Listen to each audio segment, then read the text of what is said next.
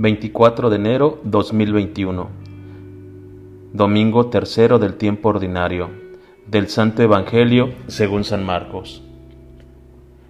Después de que arrestaron a Juan el Bautista, Jesús se fue a Galilea para predicar el Evangelio de Dios y decía, Se ha cumplido el tiempo y el reino de Dios ya está cerca. Conviértanse y crean en el Evangelio. Caminaba Jesús por la orilla del lago de Galilea, cuando vio a Simón y a su hermano Andrés, echando las redes en el lago, pues eran pescadores. Jesús les dijo, Síganme y haré de ustedes pescadores de hombres. Inmediatamente dejaron las redes y los siguieron. Un poco más adelante vio a Santiago y a Juan, hijos de Zebedeo, que estaban en una barca remendando sus redes. Los llamó y ellos dejando en su barca a su padre con los trabajadores, se fueron con Jesús. Palabra del Señor.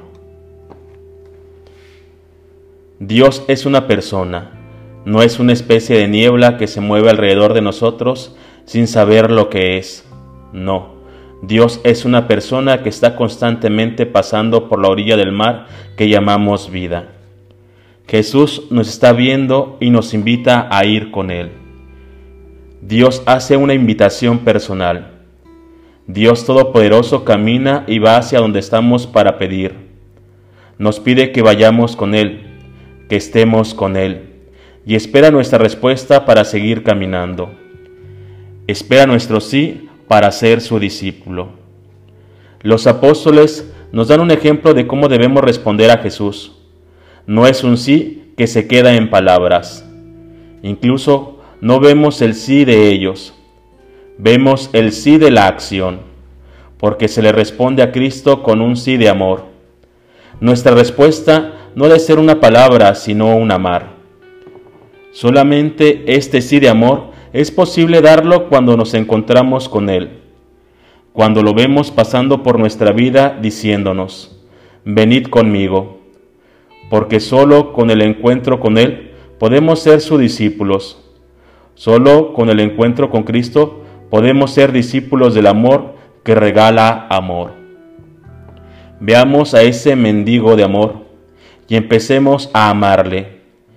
Digamos un sí real, un sí que sobrepasa las palabras y llega a ser amor, para que sean dos personas las que caminan en la orilla del mar que llamamos vida.